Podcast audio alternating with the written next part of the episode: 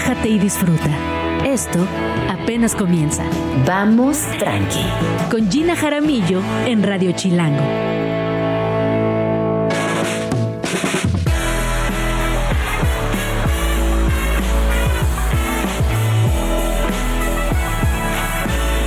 Muy buenos días, bienvenidos a Vamos Tranqui. Son las 11 de la mañana en punto. Mi nombre es Gina Jaramillo y a partir de ahora y hasta la una de la tarde será un placer acompañarles donde quiera que se encuentren. ¿Qué va a pasar el día de hoy? Pues tenemos de todo, gastronomía, literatura, arte y para arrancar les quiero contar que seguramente ustedes saben, conocen y probablemente han probado los famosísimos tamales de los conciertos. Aquellos que en el Foro Sol y el Palacio de los Soportes eh, siempre tienen el nombre del artista. También eh, han creado, por ejemplo, en el de Taylor Swift, podríamos ver los tamales de Taylor Swift azules. Eh, en fin, ha habido toda una, una problemática en torno a estos tamales, porque al parecer han desaparecido.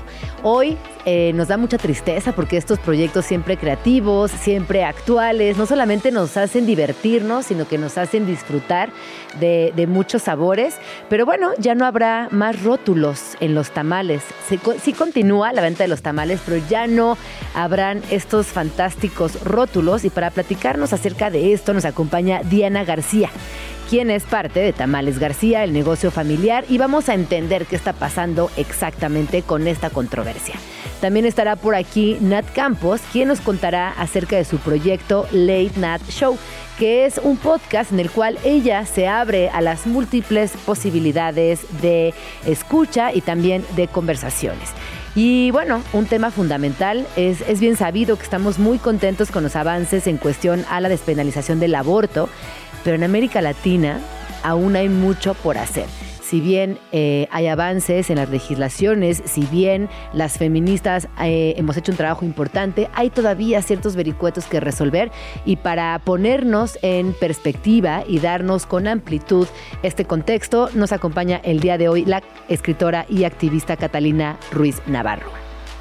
Y ya hacia la segunda mitad del programa vamos a hablar acerca de un festival de cine en el que podrán ver grandes películas, el Movie Fest. Así que bueno, no se vayan porque también vamos a hablar acerca de la carta astral y por qué a muchas personas eh, les genera no solamente curiosidad, sino que también se ha convertido en un gran recurso para el trabajo terapéutico emocional. Ya estaba por aquí Nat Campos y nos va a platicar acerca de un nuevo proyecto que trae entre manos y que está muy próximo a estrenarse. El nombre de este proyecto es The Late Nat Show, en el cual eh, ella platicará acerca de varios temas. Eh, como saben, Nat Campos es una de las primeras influencers en aparecer en la escena digital mexicana, es creadora de contenido, es actriz, es cantante y también es una mujer con una voz muy potente que siempre dice las cosas como se tienen que decir, lo cual a mí me inspira también me emociona mucho. Bienvenida, Nat, ¿cómo estás?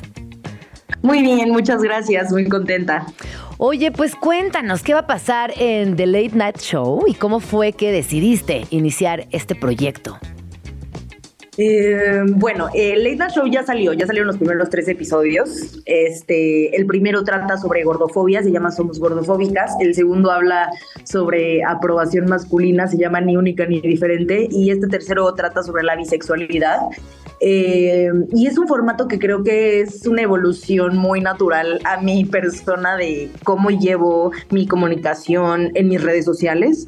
Creo que ya pues llevo haciendo videos desde hace 10 años y he hecho ahora sí que todo, ¿no? He blogueado, he hecho eh, todos los trends posibles, eh, me he ido de viaje grabando también mis experiencias, tuve un canal de pareja incluso, creo que había muchas de esas cosas dentro de cómo me llevaba la comunicación de mis redes sociales a querer hacer algo más y pues a partir de mi denuncia que hice hace un par de años me empecé a dar cuenta de estos temas sociales y de cómo los entendía la gente y pues que faltaba muchísima información y esta es como una manera de traerlo eh, que también puede ser entretenida y cómica y sarcástica. Oye, cuando hablamos de información, creo que tocas un punto medular, porque los tres temas con los que abres tu proyecto tienen que ver con activismo y también tienen que ver con perspectiva de género, lo cual es muy importante subrayarlo, porque para no todas las personas hacer ciertas lecturas o interpretación de situaciones en específica que tienen que ver con machismo, con violencia, con abuso, con, eh, con, con temas vinculados a los derechos humanos, incluso con aborto, la perspectiva de género es fundamental y también es fundamental estar informados. Entonces, ahora que tú dices, bueno, es que he evolucionado mucho la comunicación y he explorado otros, otros, otros canales, otros tipo, otro tipo de, de formas de comunicar. Cuéntanos en estos tres episodios a qué te has enfrentado y qué, y qué has innovado, porque está, está muy lindo lo que estás haciendo. Muchas gracias. Sí, de hecho es, es un programa que está eh, meramente realizado y hecho con un, eh, equipo y un crew de mujeres, eh, todas las que trabajamos tanto en la creación y en el desarrollo como en la ejecución de la producción. y ha sido también una experiencia súper interesante porque rebotar con otras mujeres también te da muchísimas perspectivas sobre estos mismos temas, ¿no? Como que todas tenemos experiencias y vivencias distintas. Entonces ha sido muy nutritivo como cargar esto estos, temas y estos episodios y estamos rebotándolo todo con activistas porque pues justo son temas muy delicados y no quiero en ningún momento salirme de contexto ni de forma porque este programa es un programa que está intencionado a informar más sobre estas cosas que no mucha gente ha entendido del todo porque son como que como que toca muchas de las preguntas que tal vez mi papá podría tener en mi reunión familiar o que mis hermanitos no han entendido del todo. Entonces es llevarlo un poco a esto mismo ha sido un reto porque tocamos la gordofobia en la medicina que es una de las violencias más fuertes que viven las personas gordas eh, a orillarse a tener que bajar de peso o a tener que intentar bajar de peso porque la verdad es que no todo el mundo puede adelgazar y eso es algo que abordamos en el episodio y pues ha sido enfrentarnos con muchas comunidades de personas que no están de acuerdo con muchos de los mensajes que estamos diciendo, ¿no? Y como dices, también son temas pues que, que van involucrados con el, género y el activismo y creo que sabemos que hay una buena cantidad de haters allá afuera para eso, ¿no? Sí, bueno, pero más allá de los haters, yo creo que es muy importante mantenerse firme en el mensaje. Eh, tú acabas de decir lo que, que me encanta, es cosas que quizás mi papá o mis hermanitos no, no han entendido del todo. Y es ahí donde, donde vale la pena concentrarnos, eh, compartir información. Más allá de adoctrinar o no, no sé tú qué pienses, Nat, es eso, es poner la información sobre la mesa, la información precisa y ya eh, cada persona sacará sus propias conclusiones, pero eso, siempre desde la información, porque ojo, no es lo mismo sacar una, una conclusión desinformades que ya con todas las herramientas en la mano. Oye, Nat, ¿y cada cuánto podremos verte, escucharte y tener un nuevo tema sobre la mesa? Cada 15 días estamos subiendo un episodio, es un programa que es eh, un poquito mucho, mm, bueno, un poquito mucho más complejo de lo que estaba acostumbrada a llevar mis videos, entonces cuenta con una producción mucho más grande, tenemos secciones que sí van de la mano como, yo llamaría que, yo lo llamaría como un Plaza Sésamo, pero para adultos, ¿no? Como que tratamos de simplificar lo más que podamos en estas sketches, animaciones, tenemos eh, colaboraciones incluso con creadoras, eh, creadoras super cool para, para poder ejemplificar estas cosas, entonces lo subimos cada 15 días un nuevo episodio y justo lo que dices, tenemos también las fuentes, tenemos eh, también muchos consultores y colaboradores para asegurarnos que esta información es una información que todo el mundo está bien explicada y que pueden entenderlo y que por lo menos la verdad está ahí con las fuentes y ustedes pueden, pueden checar y ya tomar lo que dices, ¿no? Como sus propias decisiones y su propio, con su propio criterio con, con la información allá afuera, que es algo que desafortunadamente no tenemos mucho acceso eh, con perspectiva de género, justo como mencionabas. Pues muchísimas gracias por tomar esta llamada, Nat. Ojalá pronto nos podamos ver y que nos cuentes también cómo ha sido la recepción del público, establecer eh, nuevas conexiones, generar comunidades y, y, aquellas personas que te han seguido de cerca, pues sabemos que, que estás muy comprometida con el tema y que lo haces desde un lugar no solamente generoso, sino porque has vivido en carne propia esta desigualdad y esta, esta desinformación. Así que muchísimas gracias por el programa. Nat, ¿dónde te podemos seguir? Muchas gracias a ti. Estoy en todas mis redes sociales como Nat con TH Campos. Eh, pueden encontrar el Late Nat Show también en sus propias redes sociales. Ahí también desenvolvemos un poquito más los temas, hacemos lives, damos recomendaciones de libros, de personas a seguir. Entonces, estamos creando todo un asunto alrededor de esto que ojalá les aporte, les enseñe o los entretenga por lo menos un ratito. Pues ahí está. Muchísimas gracias. Spots Chilangos. Rincones de la ciudad. Este spot es uno de los óvalos más famosos de la Ciudad de México. Punto de reunión para parejitas, amistades y manifestantes. Sitio emblemático donde convergen comunidades LGBT, cisgénero, otakus, Hare Krishnas, darketos y por supuesto, emos y punks. Están eh, tomando cosas de distintas culturas y no saben ni qué se trata de la Glorieta de Insurgentes. Como punto de unión de la Roma y la Juárez, dos de las colonias más conocidas de la ciudad en la alcaldía Cuauhtémoc, esta plaza pública, ubicada en el cruce de la avenida Chapultepec y la avenida de los Insurgentes, fue inaugurada en 1969 como parte de las construcciones que se hicieron para la línea 1 del metro aunque al día de hoy puedes encontrar en ella múltiples transportes que te llevan hacia distintos rumbos de la capital. Fue en los años 70 cuando esta rotonda adoptó su papel central como punto de reunión de jóvenes y tomó muy poco tiempo que toda la zona se llenara de cafeterías, restaurantes, bares y negocios diversos. Con el paso de los años, se ha ido convirtiendo en uno de los puntos de encuentro más importantes de la ciudad, tanto por su funcionalidad como por su conexión con el metro y el metrobús. Sin duda, es uno de los lugares favoritos de chilangos y chilangas.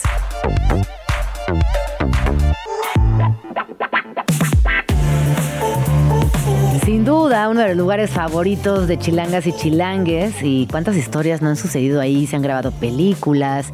Eh, ha sido encuentro romántico de muchísimas parejas. En fin, yo creo que es un lugar además que describe muy bien lo que, o más bien traduce muy bien lo que es esta ciudad. Entre puestos ambulantes, personas, flujo de gente. Eh, en fin, a mí me gusta, me gusta mucho también que ahí puedes moverte del metrobús al metro, salir y estar en la rápidamente la corona Roma en Insurgentes. En fin, está muy bien ubicada la Glorieta de los Insurgentes y muchas gracias, Luis, por esta cápsula. Oigan, les quiero contar que el día de ayer empecé a leer un libro que se llama Las dos amigas, un recitativo de Toni Morrison, quien es premio Nobel de Literatura y que me, vio orillada porque de pronto vi que muchas personas están hablando de este libro y a mí me, me, empezó a dar fomo. Dije, no puedo quedar fuera de este chisme literario, voy a ver de qué va. Ella es muy interesante la figura de Tony porque ella em, es una mujer que ha escrito, o sea, escribió, ella fallece en 2019 y durante su vida escribió muchísimos libros. Eh, fue una activista, defensora de los derechos humanos afrodescendientes eh, y toda su literatura pues básicamente se centra en la situación de mujeres negras y de mujeres americanas y de todo lo que ha sucedido a lo largo de la historia. Y este libro, em, que se titula, repito, Las dos amigas, es muy bonito porque son dos niñas que son obligadas a compartir eh, habitación en un centro de acogida, esto en las primeras páginas, por lo que he visto, en una especie de orfanato. Pero no son huérfanas, ellas tienen mamá, eh, la, mamá de una está muy enferma, mientras que la mamá de otra trabaja de noche, así que no tiene tiempo de cuidarla. En un inicio, estas dos niñas chocan por completo, pero al estar aisladas, eh, el, lugar les empieza a llamar sal y pimienta. Con el paso del tiempo, se hacen muy amigas y podemos ver, además de su historia entrelazada, o su historia personal entrelazada, todo lo que estas niñas tienen que enfrentar hasta volverse inseparables. Incluso eh, yo diría que es como una especie de rompecabezas. Es un libro muy delgadito, pero ya voy como a la mitad, eh, porque las vemos en diferentes momentos eh, de su historia, cuando son niñas, después un poquito más grandes, o eso creo yo que está sucediendo. Y obviamente nos habla acerca de las diferencias de clase, de género y del el trauma intergeneracional, que es algo que pocas veces se menciona, pero que no se puede dejar fuera. Así que bueno, si encuentran por ahí algo de Toni Morrison, no duden ni un segundo en leer. Gente chida. Están por todos lados. Y hablando de gente chida, ¿cómo hay proyectos increíbles en la Ciudad de México y también aquellos que además de ser chidos, nos marcan, nos comparten y nos involucran. Seguramente ustedes eh, conocen los tamales García, estos tamales que siempre nos encontramos cuando llegamos a los conciertos. Pero fíjense que ayer eh, los famosos tamales de concierto, los tamales García, dieron una triste, muy triste noticia, y es que ya no habrá más carteles creativos para las ventas de sus productos. ¿Qué pasó aquí? ¿Por qué ya no, ya no existirán? Bueno, pues para esto nos acompaña el día de hoy Diana García, quien es justo creadora de los rótulos de estos famosísimos tamales. Bienvenida Diana, ¿cómo estás? Hola, muy bien. Oye, pues bienvenida, la verdad, eh, primero que nada felicitarles porque creo que ha sido un extraordinario proceso creativo, eh, tanto en cocinarlos como en venderlos, eh, lo que han hecho tú y tu familia con los tamales. Y ayer, pues bueno, justamente anunciaban que ya no existirán más. cuéntanos primero cuándo aparecieron por primera vez los carteles de estos tamales y cuándo fue la última vez que los pudimos ver. Bueno, pues mira, la primera vez que los empezamos a hacer fue casi antes de que empezara la pandemia. Eh, fue el primero fue de Iron Maiden me parece que fue en el 2018, y ya posteriormente pues empezamos con gorilas, etcétera, antes de que empezara toda la pandemia, ¿no? Y pues bueno, eso nos ayudó muchísimo para nosotros reactivar nuestra economía, ya que pues no había ningún, eh, ningún concierto, no había contacto físico, entonces pues bueno, eso nos ayudó muchísimo. Y ya posteriormente pues bueno, empezamos a reactivar nuevamente los carteles, empezando con el Corona Capital, y de ahí en adelante en todos los conciertos de Foro Sol y Palacio de los Deportes. Oye, y de estos carteles, ¿cuál sería el que tú crees que tuvo mayor repercusión o del cual te hicieron más comentarios? Em, pues bueno, han sido varios, pero me parece que ha sido primero el de Coldplay, creo que en el top 3 que tendríamos sería Coldplay, posteriormente sería Ramstein y el tercer lugar yo creo que lo ocuparía Taylor Swift. Además los de Taylor Swift, yo estaba viendo en su, en su Instagram, en arroba tamales garcía guion bajo, que los de Taylor Swift además tenían el novedoso color, Había, era, era azul si no me equivoco. Sí, justo, o sea, cada tamal tenía el color distinto de cada canción, entonces pues tratamos de hacerlos eh, diferentes y pues bueno, eso fue como que nos distinguió. Oye, a ver, cuéntame, ¿cómo se les ocurrió empezar a hacer estos carteles tan mágicos, tan creativos, que, que sin duda se convirtieron en una, en una campaña, no sé si esa era la intención, pero que a la postre en eso se convirtieron?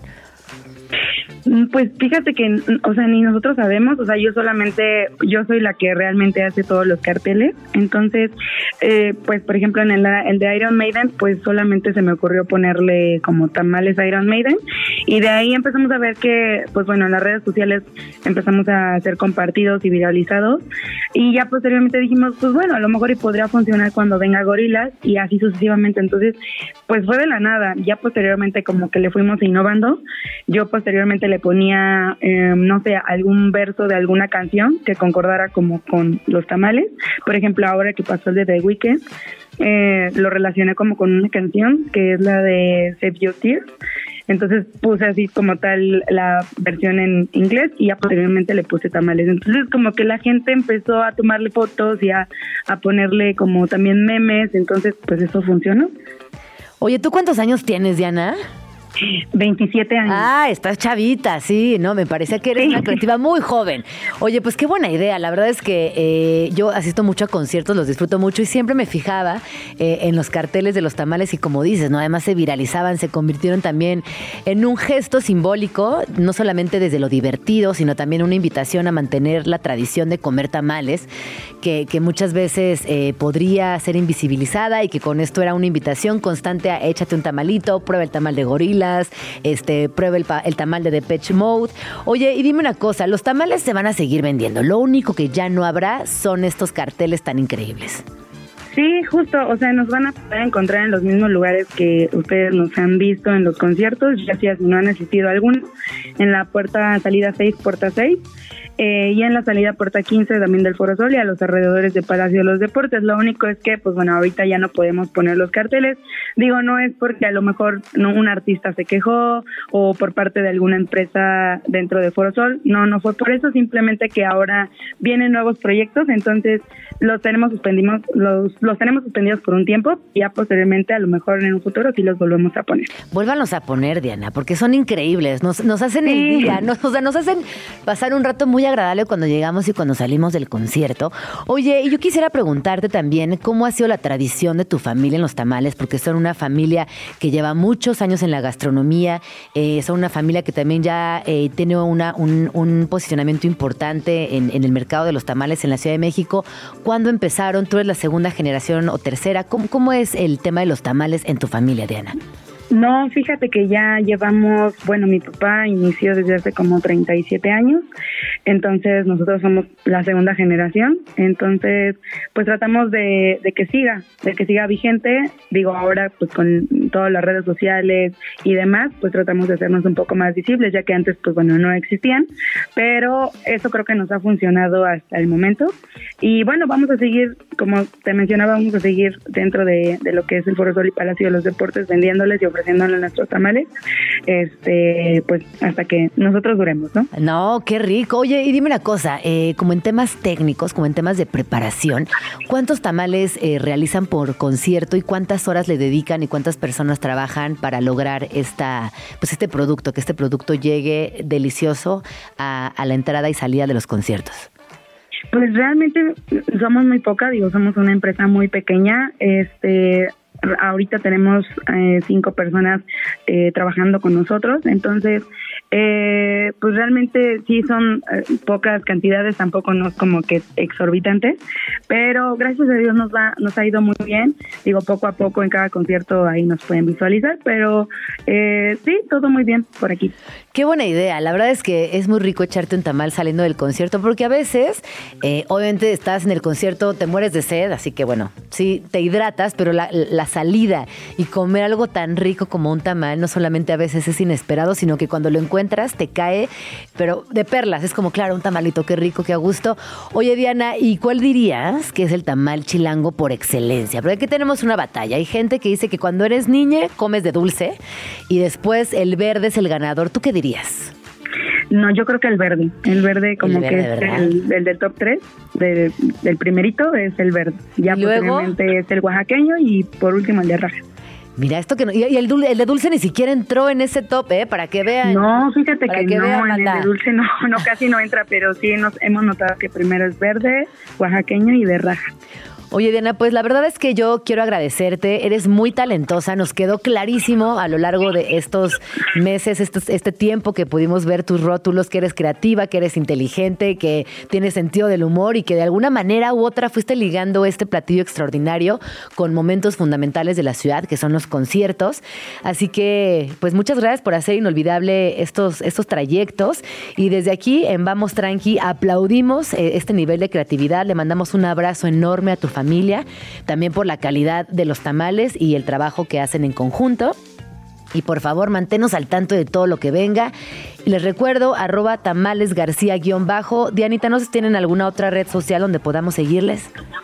Sí, claro, en TikTok nos pueden seguir igual como Tamales García-Baco y pues bueno, muchas gracias a ustedes por el espacio, también para poderles igual aclarar porque muchos estaban como dudosos de qué es lo que había pasado, pero no pasa nada, es temporal, vamos a volver y pues nada, muchísimas gracias y los estaremos esperando en cada concierto. Oye, y gracias por la aclaración, porque tremendo, eh, tremenda controversia que se armó ayer en las redes sociales, que si les estaban censurando, que si les habían quitado el permiso, que si ya no iba a haber tamales, que no, como No, que para nada. millones de teorías, este, como cosas sucediendo al mismo tiempo, así que muchas gracias por aclarar esta controversia y ya saben, este proyecto sigue únicamente por el momento se suspende, pero más adelante tendremos noticias de la familia García y sus espléndidos tamales.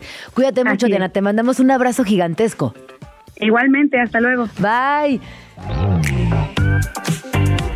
Chilanga. Voces y miradas desde los feminismos. Son las 11 con 42 minutos y estamos en una de mis secciones favoritas en Vamos Tranqui y es Chilanga. Hoy vamos a platicar acerca de los retos del feminismo en América Latina después de la despenalización del aborto. Mucho se ha hablado, mucho se ha festejado, pero también sabemos que hay por ahí ciertas movidas que es importante que hablemos, que discutamos para poder hacerlas realidad. El día de hoy me acompaña Catalina Ruiz Navarro y es periodista y filósofa colombiana radicada aquí en la Ciudad de México. Es directora de la revista Volcánicas y autora del libro Las mujeres que luchan se encuentran. Bienvenida, Cata, ¿cómo estás? Muchísimas gracias. Yo, como siempre, feliz de estar acá. Oye, pues ya platicábamos eh, la vez pasada de que han habido avances importantes en cuanto a despenalización del aborto, pero también sabemos que hay países donde todavía está prohibido, como Honduras, Haití, Nicaragua, República Dominicana y El Salvador. Por otro lado, según datos de Volcánica, hay otros eh, países donde el sistema es mixto, es decir, causales e interrupción voluntaria con plazos, como en el caso de Colombia, Argentina, Cuba, eh, Guyana Francesa, Puerto Rico e incluso aquí en México en algunos estados. Y también, de acuerdo con Volcánicas, la despenalización con causales, que esto tiene que ver con muchos otros países y que únicamente reconoce el derecho a interrumpir el embarazo bajo ciertas condiciones conocidas como causales que varían según la normativa local. O sea que estamos medio jodidas todavía. Pero menos jodidas que Perfecto. antes. O sea, Muy bien. Eso me gusta escucharlo. De hecho, yo pienso que en Latinoamérica tenemos la vanguardia de la lucha por el derecho al aborto a nivel del mundo. Estamos haciendo do- una cosa que es tremendamente vanguardista, que es sacar el aborto del Código Penal. Esto ya empezó, o sea, esto es una campaña que ha comenzado en Colombia, esto ya la Corte Suprema Mexicana lo está empezando a hacer efectivo en México, eh, y eso es un cambio de estrategia muy importante, porque de verdad que no tiene sentido que haya mujeres que van a la cárcel incluso por tener abortos espontáneos, como sucede en El Salvador. En El Salvador. Y el derecho penal no es lo que tiene que estar regulando la vida y la salud de las mujeres, definitivamente. Entonces, ese cambio que está empezando a darse es, yo creo que la estrategia de vanguardia más importante que hemos visto en las últimas décadas en el mundo y la estamos teniendo en Latinoamérica, y eso es muy importante. Sigue siendo una de las regiones más restrictivas del mundo, eh, definitivamente. Además, Centroamérica, que está aquí al lado, es de las regiones más restrictivas, pero también es de las regiones donde hay más organización de todo el movimiento feminista, coordinación, estrategias entre las feministas de base, las que están haciendo lobby, las que están presentando proyectos de ley, las que están creando cultura. Eh, y eso es muy importante, eso es algo que no tiene un país como Estados Unidos, por ejemplo. Por ejemplo, que a mí, eh, justo hablando de Estados Unidos, me impresiona que incluso en Estados Unidos no hay una marcha, el 8M, por ejemplo. No salen a marchar juntas el 8M. Mira, yo estaba en, justo en Nueva York de casualidad cuando cayó Roe v. Wade eh, y me fui a cubrir la protesta de las gringas porque yo dije, bueno, aquí qué va a pasar. Yo además llevo más de 12 años cubriendo protestas feministas en todas partes y me impactó mucho que ellas todas dijeron, vamos a vernos en el Washington Square, pero no tenían ninguna organización, no había lengas, no había colectivos, eh, no, ni siquiera sabían, una vez estaban ahí reunidas, hacia dónde iban a caminar, hacia arriba, hacia abajo, qué arengas había, no había un megáfono, ellas todas arrancaron una hoja de cuaderno y escribieron algo y lo único que alcanzaban a, decir era vote, vote, vote, eh, que me pareció un poco bobo porque ellas están en este problema porque la Corte Suprema de Estados Unidos les tumbó su sentencia de aborto, eh, esos jueces que están en esa corte son casi que vitalicios, entonces pueden votar todo lo que quieran, pero ese daño está hecho y va a durar bastantes décadas, yo creo. Que además nos sorprendió. Creo que también a ellas las, las agarró por sorpresa. Como de pronto perder un derecho e inesperadamente no, se no, no fue algo que nadie vislumbró y simplemente sucedió. Y como dices, ahora van a tener este problema encima muchísimo más tiempo. Oye, y ahorita que hablabas, eh, eh, me gustaría que nos dieras rápidamente una, una conclusión de lo que sucede, por ejemplo, en Asia o en África, en otros países donde pocas veces nos ponemos a pensar en aquellas mujeres respecto al aborto. En la gran mayoría de las partes del mundo el aborto está penalizado de alguna manera, pero de verdad que lo más grave es la penalización social. Eh, y esto es lo que sucede en todo el mundo, pero que también sucede en Europa. Tenemos que ser muy conscientes de esto. O sea, tengo una amiga alemana que tuvo que ir a un aborto, el derecho estaba garantizado, pero que la estigmatizaron mientras estaba pues, teniendo acceso a un derecho a la salud.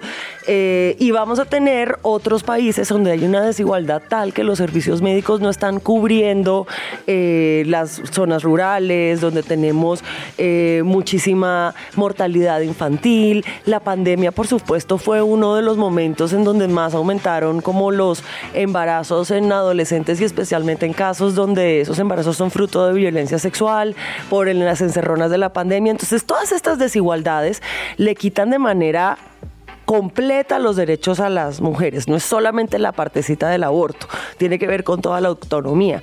Pero yo lo que quiero decir de la despenalización social, que me parece muy importante, es que las leyes están muy bien, pero si no están respaldadas por costumbres eh, y por cambios culturales, esas leyes no se van a aplicar nunca.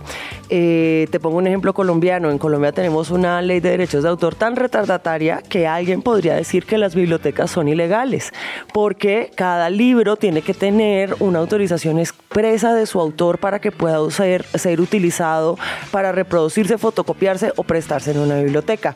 Sin embargo, tenemos un consenso cultural de que las bibliotecas son buenas. Entonces nadie va a demandar las bibliotecas como ilegales. En cambio, aborto, eh, nosotras teníamos que Así que aborto totalmente despenalizado en Colombia desde el 2006 por una causal que era la causal salud mental. Eh, en Colombia siempre desde el 2006 se ha podido abortar si un embarazo pone en riesgo la salud mental de la gestante. Cualquier embarazo no deseado que te están obligando a llevar a su término a la fuerza va a afectar tu salud mental, ergo todos los abortos eran legales bajo esta causal, pero la gente no lo sabía. No lo sabían Ah. porque había una penalización legal, social, contra el aborto. Y entonces, mira que muchas veces a veces la gente tú le dices, bueno, y te dicen, bueno, yo acepto el aborto, pero solo en casos de violación. Eso es una causal. Pero eso está cabrón, porque lo que esta persona está diciendo es, si esa mujer tuvo un segundo de agencia, un segundo de deseo, un poquitico de decisión en esa relación sexual que tuvo, eh, y queda embarazada, el castigo tiene que ser la maternidad forzada. La maternidad forzada. Y lo que está también muy canijo es que la gente esté opinando del cuerpo de la otra, en qué caso se abortar y en qué caso no. Y de su vida, o sea, porque la gente también es muy feliz diciendo, no, pues que lo tenga, pues tenlo tú, ven, me lo mantienes, Exacto. le pagas, lo crías, lo cuidas, y entonces ahí vemos, o sea, yo creo que solo cada persona gestante puede saber si está en condiciones de seguir adelante con un embarazo, no porque estamos hablando de cambios en el cuerpo, en la salud mental, el riesgo de morirte, porque un parto es 14 veces más peligroso que un aborto seguro, por ejemplo, y eso nunca nos lo dicen. Y yo creo que el reto, la frontera en la que estamos es que tiene que haber un cambio cultural en donde entendamos que el aborto es una cosa de la vida diaria de las mujeres y personas y hombres trans y personas no binarias con capacidad gestante y que siempre lo hemos hecho, simplemente lo que estamos tratando es que se haga en unas condiciones dignas, humanas y seguras para que las mujeres, las niñas y otras personas que abortan no mueran tratando de hacer eso. Justamente, esa, esa es una de las grandes, creo que ese es el objetivo principal, que tengamos eh, acceso a un aborto seguro y digno. Y también me gustaría platicar contigo acerca de la economía del aborto, que tú y yo lo hemos platicado en corto, Sí. porque es un tema que rara vez se toca y que es fundamental, Cata. Mira, esto me parece que es muy importante porque eh, te dicen tenlo y, y nos tienen el cuento de Dios proveerá, pero es que a estos, a estos niños, ¿quién los va a mantener? Muchas veces unas madres que originalmente no estaban en condiciones de hacerlo y aquí hay unos costos que ellos van a tener que asumir. Tenemos unos estados cada vez pues más neoliberales, pero inclusive este gobierno que se dice de izquierda eh, tienen un montón de recortes en todos los programas de bienestar social, salud, educación. Eh, cuando hay esos recortes, quienes compensan eso somos las mujeres con nuestro trabajo, porque los trabajos de cuidado de la vida son ineludibles, esos hay que hacerlos sí o sí. Eh, y si el Estado no está poniendo plata para hacerlos, pues alguien los va a tener que hacer con trabajo no remunerado y vamos a hacer nosotras. Y Latinoamérica tiene una cosa dramática y es la cantidad de madres solteras que tenemos en Latinoamérica. Esto es una práctica que viene desde la conquista en nuestros territorios, pero en general en el mundo el promedio de madres solteras es como 12% y en Latinoamérica están rondando el 40% en casi todos los países. ¿El, Eh, qué? ¿El cuánto? 40%. O sea, poco menos de la mitad. Claro. Y esto genera una desigualdad muy cabrona porque es que a esos niños no van a heredar la plata del papá, no van a heredar las propiedades del papá, no los va a mantener el papá, él se va a gastar su plata en quién sabe qué y en cambio va a ser esa madre o la familia de esa madre, la abuela, la tía, todas esas mujeres a su Que alrededor. seguramente, y quizás también sean madres solteras a su vez. Exacto, que van a estar haciendo todo el gasto en dinero género y en trabajo. Y entonces tú así vas que creando unos cinturones y unos círculos de pobreza de los que cada vez puedes menos salir. Cuando tú tienes 14 años y tienes un hijo y tienes que empezar a mantenerlo antes de estar capacitada para ganar un sueldo mínimo, esa niña probablemente va a seguir el mismo ciclo y eso es un problema económico gigantesco para Oye, toda la y también región. es, es un problema económico gigantesco, pero también es un problema de mentalidad. Decimos, no, es que mi familia es de matriarcas, no, tu familia es de un, de un patriarcado irresponsable. Claro, si decimos que una, cada vez que alguien dice, en mi casa mandan las mujeres y todo lo deciden las mujeres, lo que estamos diciendo es que los hombres estuvieron tan ausentes, estuvieron tan desentendidos de todo que las mujeres tuvieron que asumir todas las decisiones, los pagos, la manutención y el sostenimiento de una familia. Y eso es el patriarcado. Y, y de verdad hay una cosa que yo creo que tenemos que poner atención y es que de pronto necesitamos unas leyes, unas estrategias sociales y culturales para que los hombres asuman sus paternidades de una forma responsable y presente, no solamente pasando plata, porque pasar plata si no haces el trabajo no es suficiente. Y de pronto, si los padres tuvieran que responder por esos hijos que dejan regados por ahí, de pronto se comprometen un poquito más a que se garantice el derecho al aborto para todas las personas. Ellos en este momento no tienen que cu- cubrir los costos de una maternidad forzada porque nadie ni siquiera pregunta en dónde están cuando una chica está embarazada y quiere abortar. Pero de pronto si tuvieran que hacerse cargo estarían con nosotras en esta lucha. Es verdad. Radio Chilango. Y bueno, estuvimos platicando acerca de la penalización del aborto, del aborto y de todo lo que todavía hay que seguir abonando esta conversación. Pero antes de que te me vayas, Cata, porque sé que vas a regresar y podremos seguir con este importante tema, quiero que nos aclares lo que pasó con el tren sobre los hombres del Imperio Romano, que yo te vi a ti en Volcánicas explicando todo este tren que además duró varios días en las redes Varios sociales. días, que es y que mucho fue impresionante. Bueno, pues este trend comenzó, eh, mejor dicho, se hizo popular ahorita porque varias chicas en TikTok empezaron a preguntarle a sus parejas hombres, hombres heterosis, cada cuánto pensaban en el Imperio Romano. Y para sorpresa de todas, resulta que los güeyes piensan en el Imperio Romano tipo una vez a la semana y les parece súper importante y están fascinados con eso. Eh, hago la salvedad que unos hombres muy específicos, hombres blancos, heterosis, eh, que tienen unas parejas cisgénero, porque todos los hombres no son iguales y eso tenemos que decirlo. Pero además este tren fue en Estados Unidos, ¿no? Ahí fue como Sí. cuando inicia todo este, este tema. Y lo empezaron a mover acá y resulta que también los latinoamericanos pierdan- piensan en el imperio romano. Yo tengo teorías no científicas, no tengo pruebas, pero tampoco dudas de todo esto. Eh, pero, o sea, más bien, tengo teorías de por qué nosotros no estamos pensando en el imperio romano. Eh, y es que A ver, ellos piensan en el Imperio Romano porque sangrientos, este, viriles, Guerreros. guerreros valientes. conquistadores. Claro. Claro. ellos cuando se imaginan el imperio romano, ellos se- Poder. Se, imaginan que son un, un romano Un blanco, togado, un gladiador, un guerrero. Ellos no se imaginan que son un esclavo, ni una mujer que estaba viviendo violencia sexual, ni se imaginan que son un pueblo conquistado. Y entonces partamos de ahí y es que, eh, o sea, es curioso que ellos no se ponen en otro lugar. Y, y luego también me pregunto por qué otras personas no piensan tanto en el imperio romano, porque a mí no me parece tan fascinante y tan increíble el imperio romano, pero de pronto eh, tú me dices la historia de Cleopatra, yo digo, ah, más interesante. Bueno, porque una historia de una mujer en el poder Claro. me puede llegar a parecer inspiradora, pero la, la historia del Imperio Romano es en su gran medida la historia de un montón de vatos que se fueron a conquistar el mundo y hablaban entre ellos y más explicaban y se decían que eran muy cultos. Eh, hay una feminista que se llama Mary Bird que sí piensa mucho en el Imperio Romano y tiene un gran trabajo para ver cuándo las mujeres aparecían a hablar en lo público y muchas veces, como hoy, era dando su testimonio como víctimas. Entonces, también yo creo que para nosotras es difícil encontrar una figura aspiracional en el Imperio Romano que digamos me siento identificada con ella, quiero ser como ella, por ahí era. Eh, hay un montón de santas que... Porque necesitamos mencionar a las mujeres, siento que en, en esas crónicas del imperio griego y romano me parece que fuera de la mitología parecemos muy poco. Pues ahí estábamos trabajando, o sea, Sí. esa democracia griega que tanto les encanta también y todo el orden eh, romanos eran economías que estaban sostenidas en el trabajo de pueblos esclavizados y de las mujeres. O sea, esas uvas que comían una a una para luego ir a eh, vomitar no llegaban solitas a la mesa, las llevaban unas personas que estaban siendo explotadas y muchas de esas éramos nosotras las mujeres.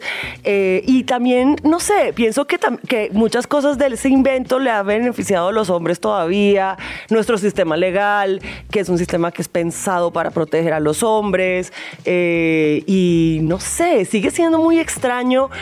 Pienso que también piensan mucho en la Segunda Guerra Mundial, las guerras, esos grandes momentos de la humanidad. Sí, pero sin embargo sí creo que, que el Imperio Romano tiene además como esta parte de fantasía, donde todo era como muy sexual, muy extravagante, muy excesivo, mientras que en la guerra la pasaban mal, tenían frío, sabes, como que estaban en la soledad absoluta. Es, siento que es la otra cara de la moneda de la virilidad.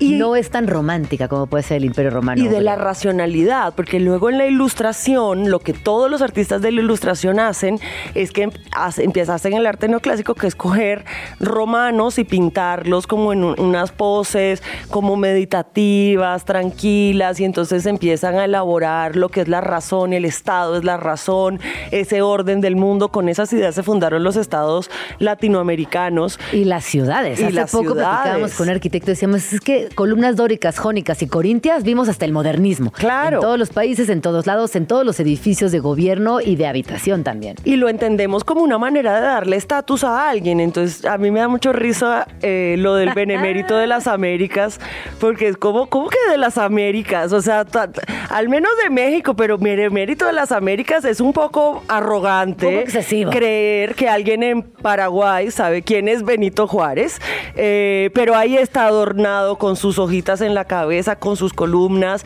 y entonces parece que cuando llegas a ese estatus de que te hacen una eh, estatua a la romana, entonces llegaste a un nivel de poder así canónico eh, que me imagino que es muy aspiracional para los hombres. Claro, para es como el siguiente nivel de la adoración sin el dogma. Exacto. Es como estar ahí en presencia absoluta y siempre dejando en claro quiénes son. Y además ese romano del Estado, bueno, lo seguimos protegiendo, ahí está en las marchas de mujeres. A las mujeres no nos cuidan de los feminicidios ni de las violencias, pero chingadas estatuas, ¿cómo las cuidan en esta vida? ¿Quién fuera estatua de, la, de reforma eh, en Ciudad de México para que de verdad el Estado esté preocupado por tu seguridad?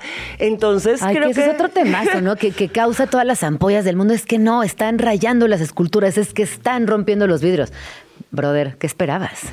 Total, además de que además que es como un cosplay de estos señores con las togas y las ruanas. Pienso también cómo se asocia tanto al poder en las, no sé, en las fraternidades gringas también hacen estas cosas en Harvard con las letras.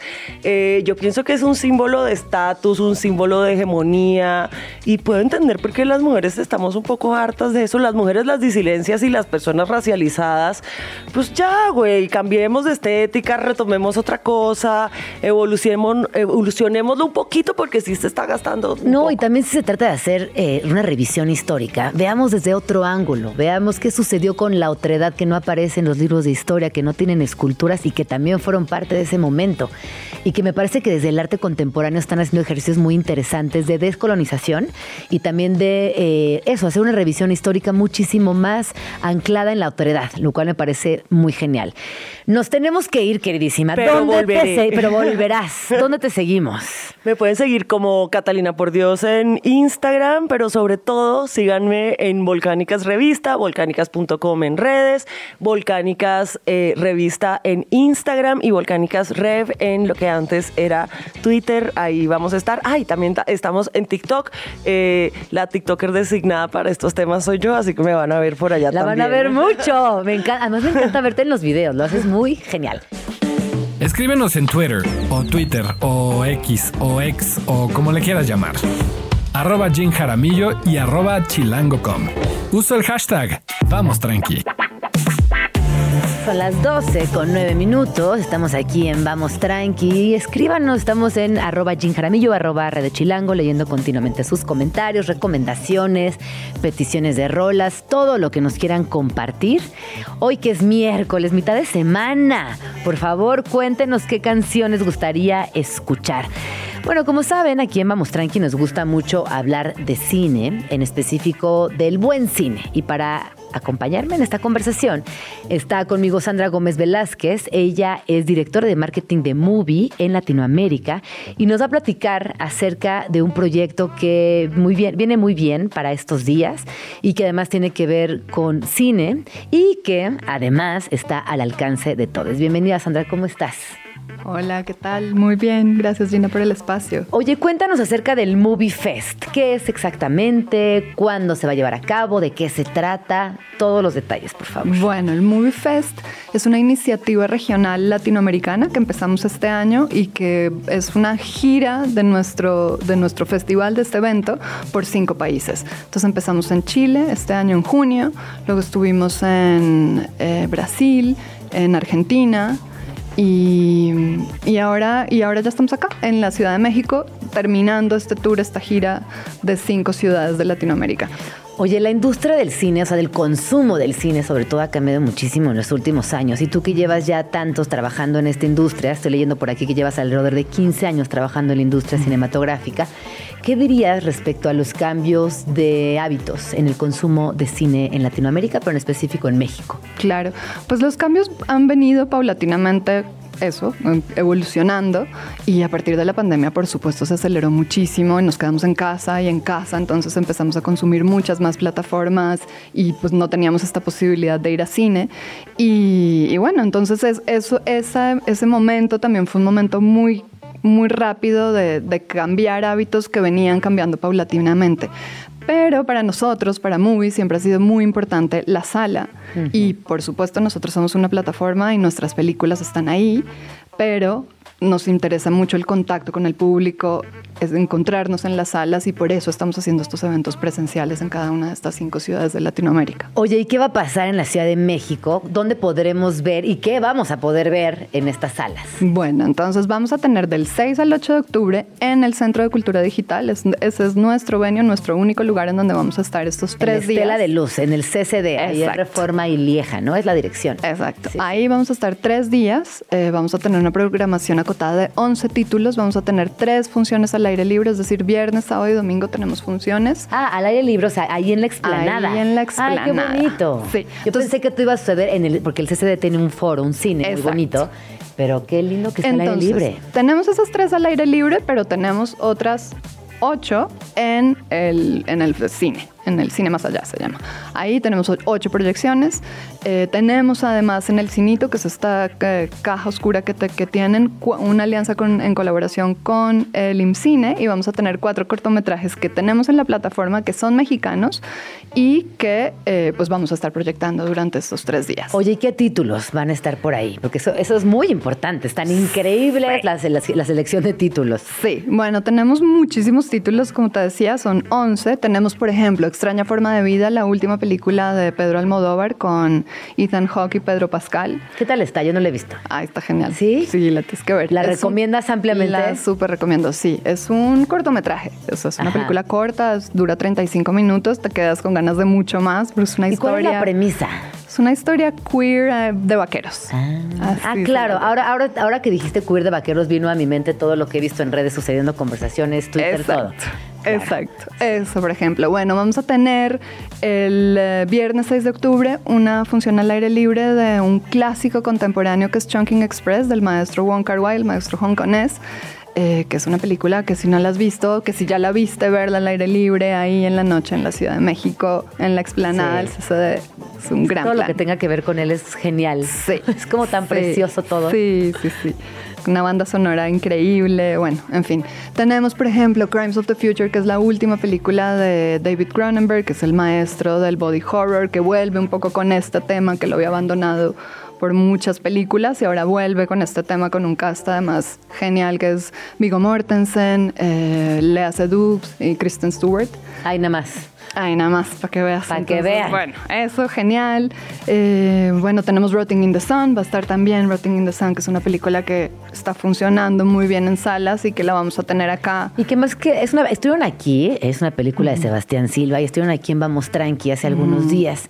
Y eh, platicábamos con Catalina, una de las actrices eh, de, de Rotting the Sun, que es una película que además la ha ido muy bien en festivales. Ha, ha tenido muy buenas eh, críticas. ¿Y, a, ¿Y a qué le atribuyes que una película latinoamericana esté causando tanta sensación? A mí me da mucha emoción, la verdad. Sí, eh, bueno, es un guion muy inteligente, muy divertido.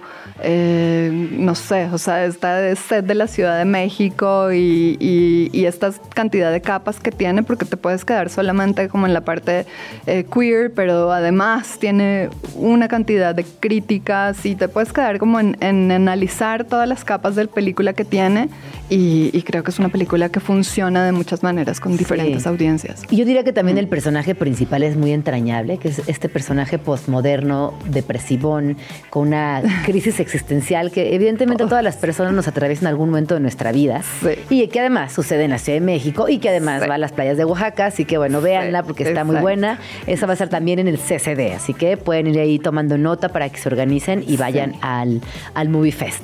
Y siempre tenemos en toda esta gira, eh, tenemos películas que están, van a estar o estarán en la plataforma y eh, involucramos un título local. Y en este caso el título local se llama Dioses de México, que es del director Helmut Santos. Y es una película que además acaba de ganar un documental, que acaba de ganar mejor largometraje documental en los premios Ariel recientemente. Así ¿Y que... este de qué va? Cuéntanos un poquito la premisa. Bueno, tiene que ver con, con México, sus paisajes y su... eh, ¿Es comedia? No, no es No, comedia. no, para Ah. nada. Es un largometraje sobre eh, pueblos originarios. Ah, qué interesante. Sí, también con un una tema fotografía fundamental. increíble, sí. Y vamos a tener de esa película al director Helmut Santos con nosotros en una conversación extendida sobre la película. Ah, así que preguntas y respuestas Sí. también eh, serán Exacto. ahí oportunidad para, para entrar en contacto y tener sacar Sí. todas esas dudas que tengan al respecto. Sí, pero además de, de películas vamos a tener una instalación que fue hecha, es una instalación inmersiva que va a estar abajo en el memorial. Eh, Ay, tan bonito el lugar. Yo creo que es de mis lugares favoritos en la Ciudad de México. Sí, el lugar es Eh, genial. El lugar es espectacular. Sí. Y entonces esta instalación inmersiva la hizo Valentina Herrera Gentile, que es una creadora y artista audiovisual, y hizo expresamente con nuestra programación una especie de homenaje a, a la manera, a los fundamentos de la captura de la proyección cinematográfica, es decir, a los orígenes del cine, y tiene que ver con nuestra programación. Entonces, bueno, creo que es una instalación muy linda que vale la pena entre películas también estar ahí. Y esa instalación es, eh, va a estar igual, o sea, los mismos días, los Sí, mismos días que, es del siete y 6, 7 y 8 de octubre y después se retira la instalación. Exacto, sí. ¿Y es para Ahí todas las a edades? Sí, sí, sí, para todas Porque las, películas no son para todas las edades. De hecho, son que 16, 17 más. Pero algunas sí, ¿no? Las que tenemos al aire libre, por supuesto. Y sí, en general eh, puedes ir con toda la familia a ver, no todas. Ajá, no, no todas, la No verdad es que no todas. Sun, no, no melancolía. Eh, no melancolía, pero mm, no crimes in the future. Pensemos que adolescencia sin más. The Mood for. Love, sí, sí, sí, para adolescencias, por Sí, favor. Exacto. Sí. De 16 en adelante, Sí. todos bienvenidos. Exacto. Sí vale mucho la pena. Si no conocen el CCD o hace un rato que no van, eh, recordar que el Centro de Cultura Digital es un espacio que se renueva constantemente, que está muy bien ubicado, que van a tener proyecciones al aire libre, eh, también funciones en la, en la sala, los cortometrajes y además la instalación en el memorial. Así que pues es un festival muy completo. Es entrada libre, costo de recuperación. Es entrada libre, por orden de llegada y... ¿Dónde eso. podemos ver horarios y organizar nuestra Eh, agenda? Todo está en movie, moviefest.com. Ahí pueden encontrar. Moviefest.com. Muchísimas gracias, Sandra. Sandra Gómez Velázquez es directora de marketing de Movie para Latinoamérica. Son las 12 con 26 minutos. Vamos tranqui, que es mitad de semana. Relájense, tómensela con calma. Yo sé que muchas personas están teniendo un día distinto, por no decir malo, y eso porque me han comentado en redes sociales que no va tan bien. Así que bueno, así hay días, ¿no? Hay días en los que, yo lo he dicho aquí en el programa, hay días en los que la comida te sale mal, la ropa te estorba, el pelo te queda este, despeinado, que nada se acomoda. ¿Qué tiene que ver eh, la vibra, los planetas, la energía, eh, la suerte? ¿O solamente pasa porque pasa? Yo no sé. Pero la neta es que sí hay días que son muy difíciles de llevar. Pero si están teniendo un día de esos, relájense, aliviánense, vayan tranqui, que apenas son las 12 con 27 minutos y tienen un día por delante en el cual todavía pueden mejorar las cosas. Así que ánimo. Adiós tabúes. De todo menos límites. Aquí todo se vale. 12 y media del día, de todo menos límites. Qué bonita frase, ¿no? De todo menos límites. Creo que a partir de hoy va a ser una de mis frases. Eh, me encanta pensar en esta posibilidad de no limitarse en nada, de atreverse, de cambiar, de hacer cosas distintas. Y ya, bueno, pues si uno la riega, por lo menos ya no te quedaste con las ganas. Está conmigo Laura Gamboa, ella es conocida como Cosmo Lao, es astróloga y es la segunda vez que vienes a Vamos Tranqui. ¡Uh! ¡Qué emoción! Eh, la vez pasada platicamos acerca de Mercurio retrógrado. Ni lo puedo decir, Mercurio retrógrado. Eh, y platicamos de todo lo que nos puede jugar a favor o en contra la mayoría de las veces.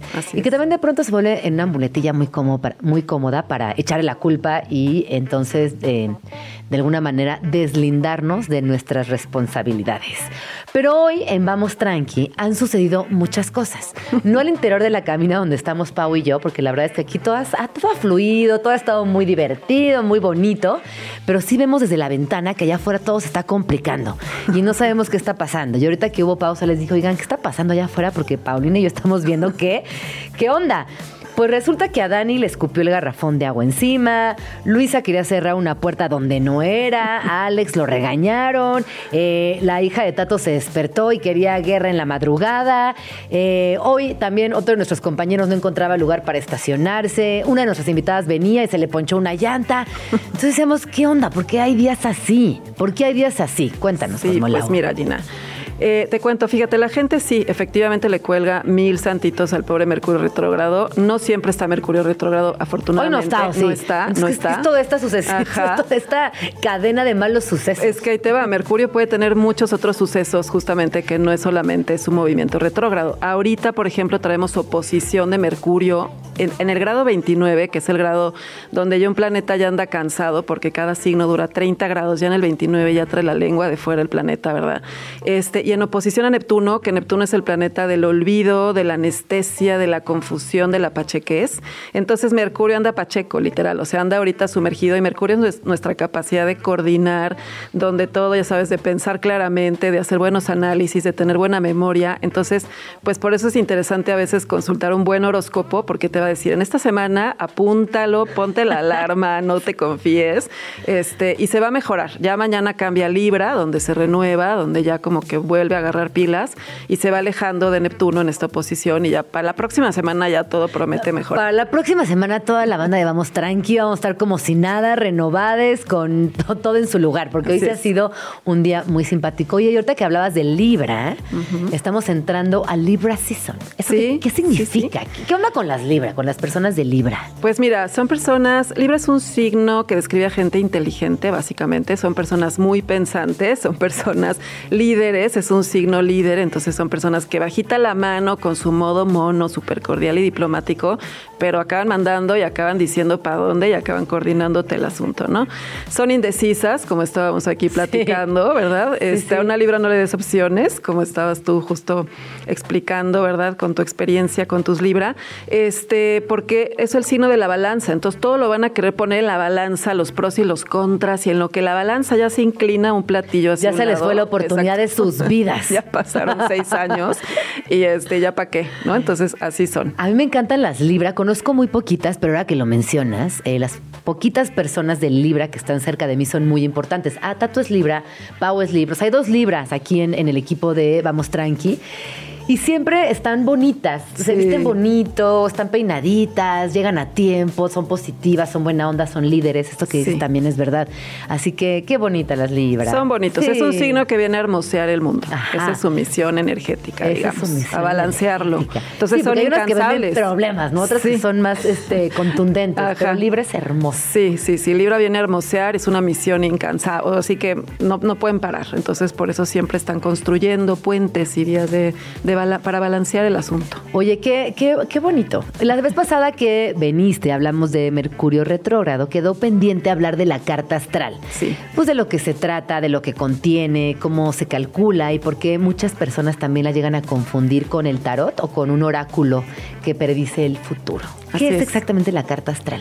Mira, la carta astral es, imagínate que cuando naces te le toman una foto a la bóveda celeste, una foto de 360 grados, para ubicar la posición de los planetas, en qué signos andaban, o sea, porque los signos son una, es una división imaginaria en el cielo, realmente, obviamente que no hay una etapa del cielo que, sea, que se llame Libra, ¿no?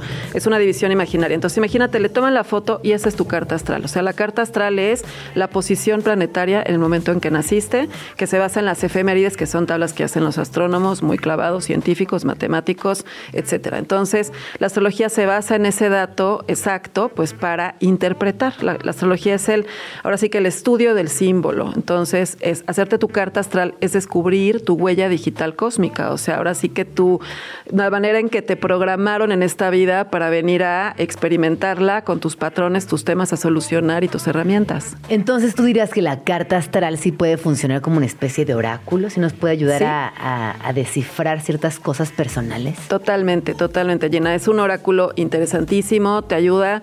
Imagínate, te da una revelación del mundo exterior y del mundo interior de alguien. Entonces, porque ahora sí que como es arriba, es abajo, es la ley metafísica en la que nos apoyamos los astrólogos y como es afuera, es adentro. Entonces, tu carta astral te sirve para entenderte a ti y para entender tu circunstancia y desde ahí puedes ver cosas pues que vienen, ¿no? Pero no te puede dar datos precisos, ¿no? Porque luego también esto, esto es importante aclararlo porque a veces las personas eh, depositan un nivel de confianza o de verdad absoluta sobre estas herramientas y, creo que tampoco, ¿no? O sea, si te sientes mal vas a un doctor, no tiene que ver con tu carta astral o, cómo, o si hasta dónde se interpreta, hasta dónde nos conduce a cierto lugar, donde, en, ese, en ese como lugar de, de estudio, hasta dónde alcanza.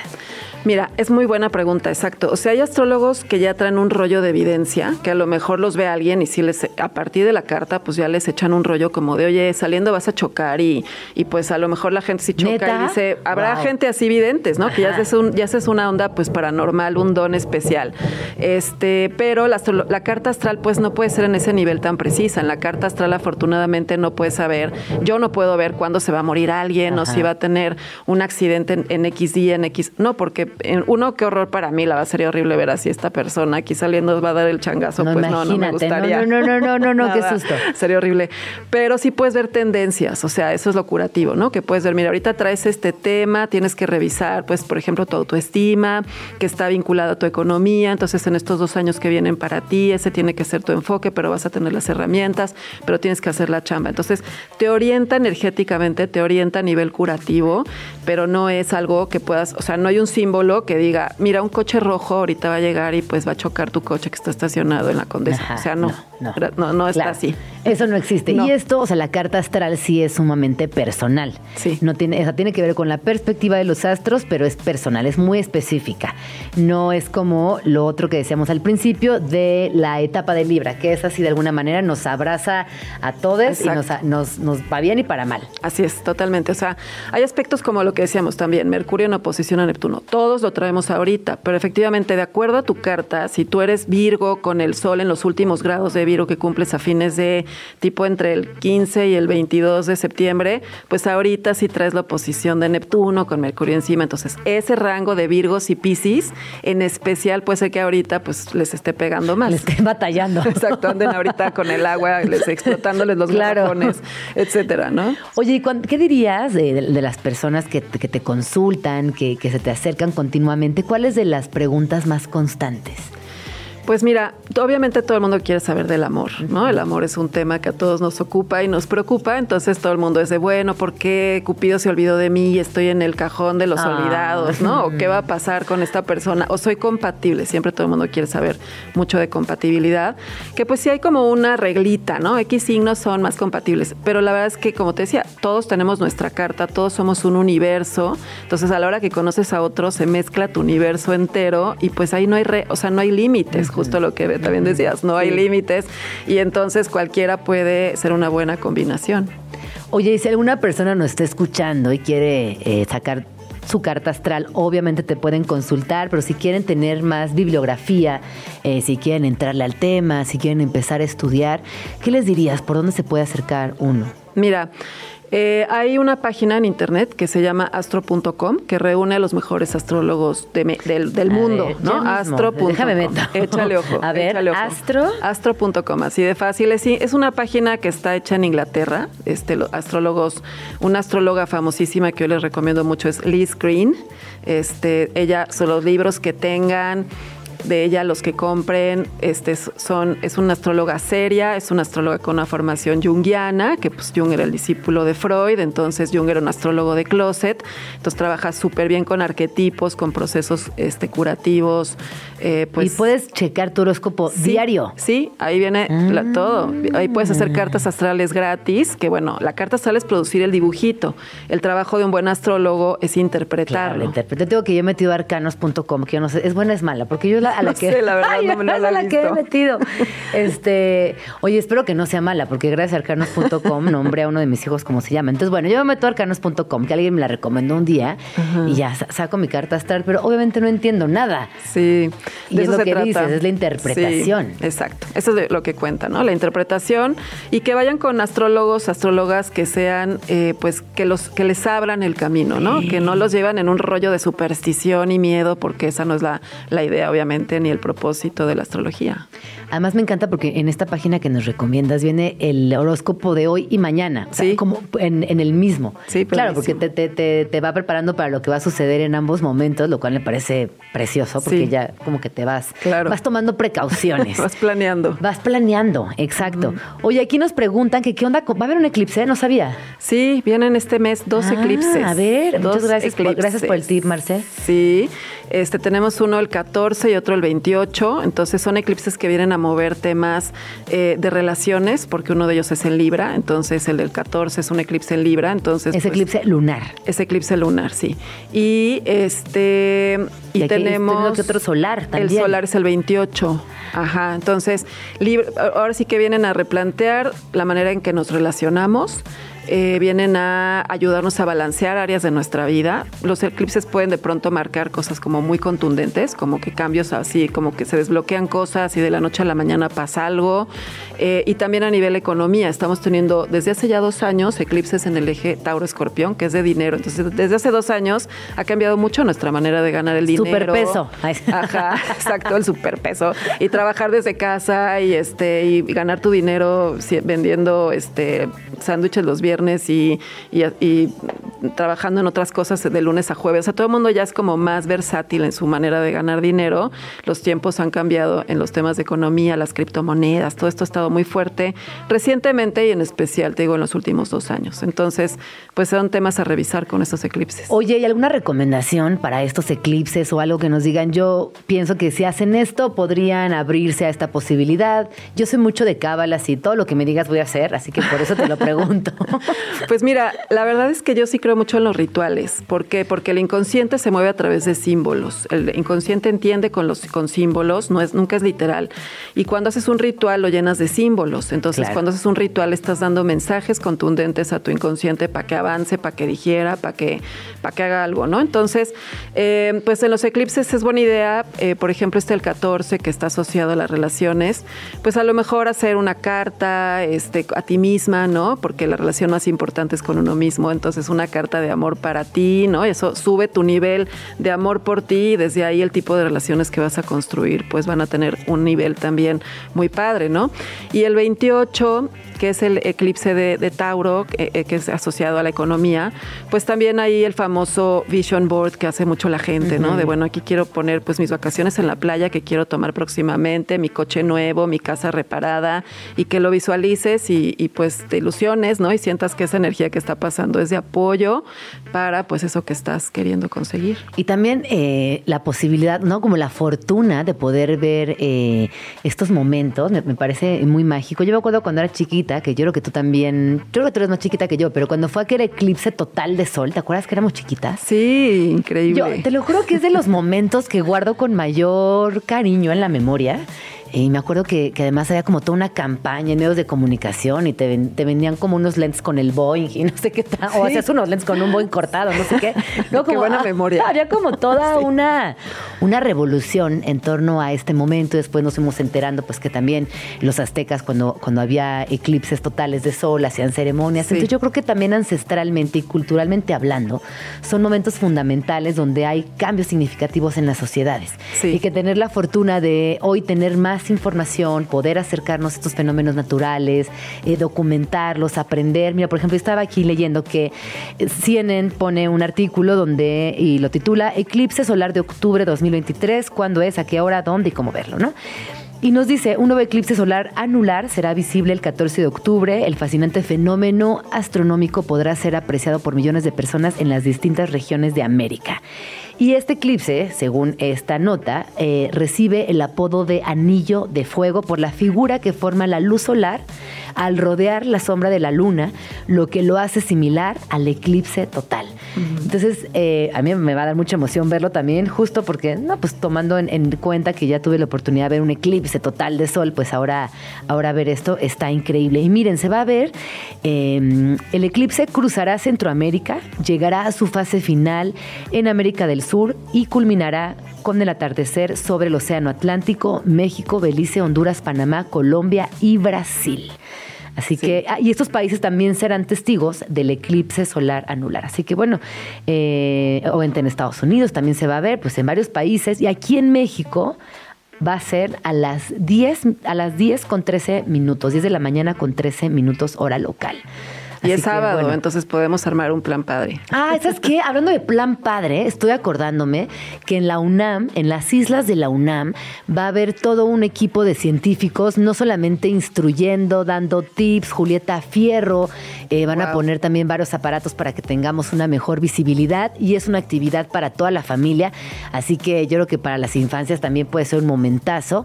Imagínate en la UNAM, en las islas, pues, Sí, todo esto no, que, increíble. no, que va a repercutir, que va a suceder y que, y que vale la pena, que, que vale la pena estar cerca. Bueno, entonces la carta, Sí. eh, el board y algo más, alguna cosa, otra cosa que se te ocurra. Pues bueno, cada quien es muy bonito crear nuestra propia ritualidad, ¿no? Cada quien con lo que le gusta. Yo soy muy de inciensos, me fascinan los inciensos y ando ahí humeando mi casa cada que puedo. Yo soy muy de spraycitos. Ah, bueno. no me van a dejar mentir. Pues echas tu spraycito mientras haces tu carta, este, y también algún cuarcito que programes, como que lo bonito de las piedras y los cuarzos es que los programas, o sea, le das esa misión y ¿Y entonces cómo programas un cuarzo? pues, por ejemplo, ahí cuando hagas tu carta lo pones cerca y le encomiendas a ese cuarcito siempre recordarte ese, o sea, que te está ayudando a, a conseguir ese nivel de amor por ti o esa relación que quieres, hacer una carta. Y lo bonito es que cada que ves ese cuarzo o piedra, te recuerda que hay algo que está actuando a tu favor, ¿no? Como que entonces el inconsciente se refuerza, se refuerza. O sea, los elementos físicos pues te sirven de recordatorio, ¿no? Entonces, por eso también es bonito apoyarte con algún tipo de piedrita. No, o- y, y- y también, eh, bueno, para mí, que, que, que a veces me cuesta creer en, en- en otras cosas, eh, estos objetos justamente me, pues me hacen el paro. O sea, sí, Sí. sí me ayudan en el día a día, la Tú- verdad. Tú que eres Virgo, signo de tierra, de tierra necesitamos tocar. Entonces es como de, bueno, aquí está, lo puedo percibir con mis sentidos y me Exacto. recuerda la magia. Sí, yo que soy Virgo y luego también soy tan cuadrada, no sé si por Virgo o por nada más porque sí, pero, pero es verdad, ¿eh? esas cosas de repente nos ayudan mucho, nos, Sí. nos recuerdan, nos regresan también a nuestra realidad cuando uno anda muy voladilla. Exacto. Como, "Ey, aquí". Hacer tierrita. Así es. Sí, ubíquese. Sí. Oye, ¿dónde podemos seguirte? Ah, pues mira, estoy como Cosmolau, tengo mi canal en Facebook y en YouTube donde cada semana subo un video de horóscopos para que anden ubicados. Sé que si Mercurio y Neptuno en oposición, ahí pueden ver qué onda para la semana y les voy a dar información de los eclipses. Y tengo, eh, estoy también en Instagram y en TikTok como arroba cosmolau-bajo para que pues ahí me sigan este, con mucho gusto. Y también le pueden hacer consultas, Claro. eh, carta astral, si algo de esta conversación les llamó la atención, búsquenla porque de verdad les va a ayudar mucho y también si no les va a decir cómo por dónde. Así que muchísimas gracias como Cosmolau por haber venido. Feliz siempre. Yo también, feliz siempre de recibirte aquí en el programa. Nos hace mucho bien platicar contigo, aprendemos cosas, nos divertimos y nos dejas ahí como ciertas cositas para ir entendiéndonos desde otro lugar. Radio Chilango. Nos vamos, se acabó el programa. Yo soy Gina Jaramillo, muchísimas gracias por haberme acompañado el día de hoy. Tato, Alex, Luisa, Paulina, eh, Dani, a todas las personas que hicieron posible este programa aquí en Radio Chilango. Nos escuchamos mañana en punto a las 11 de la mañana, es mitad de semana, pásenla bonito, disfrútenlo, vamos tranqui. Ya nos vamos, pero nos escuchamos mañana aquí en tu oasis favorito de las mañanas. Vamos tranqui. Con Gina Jaramillo en Radio Chilango. Radio Chilango, la radio que... Viene, viene, ¿eh? Escucha, esto no es un noticiero. El programa para entender de forma rápida y sencilla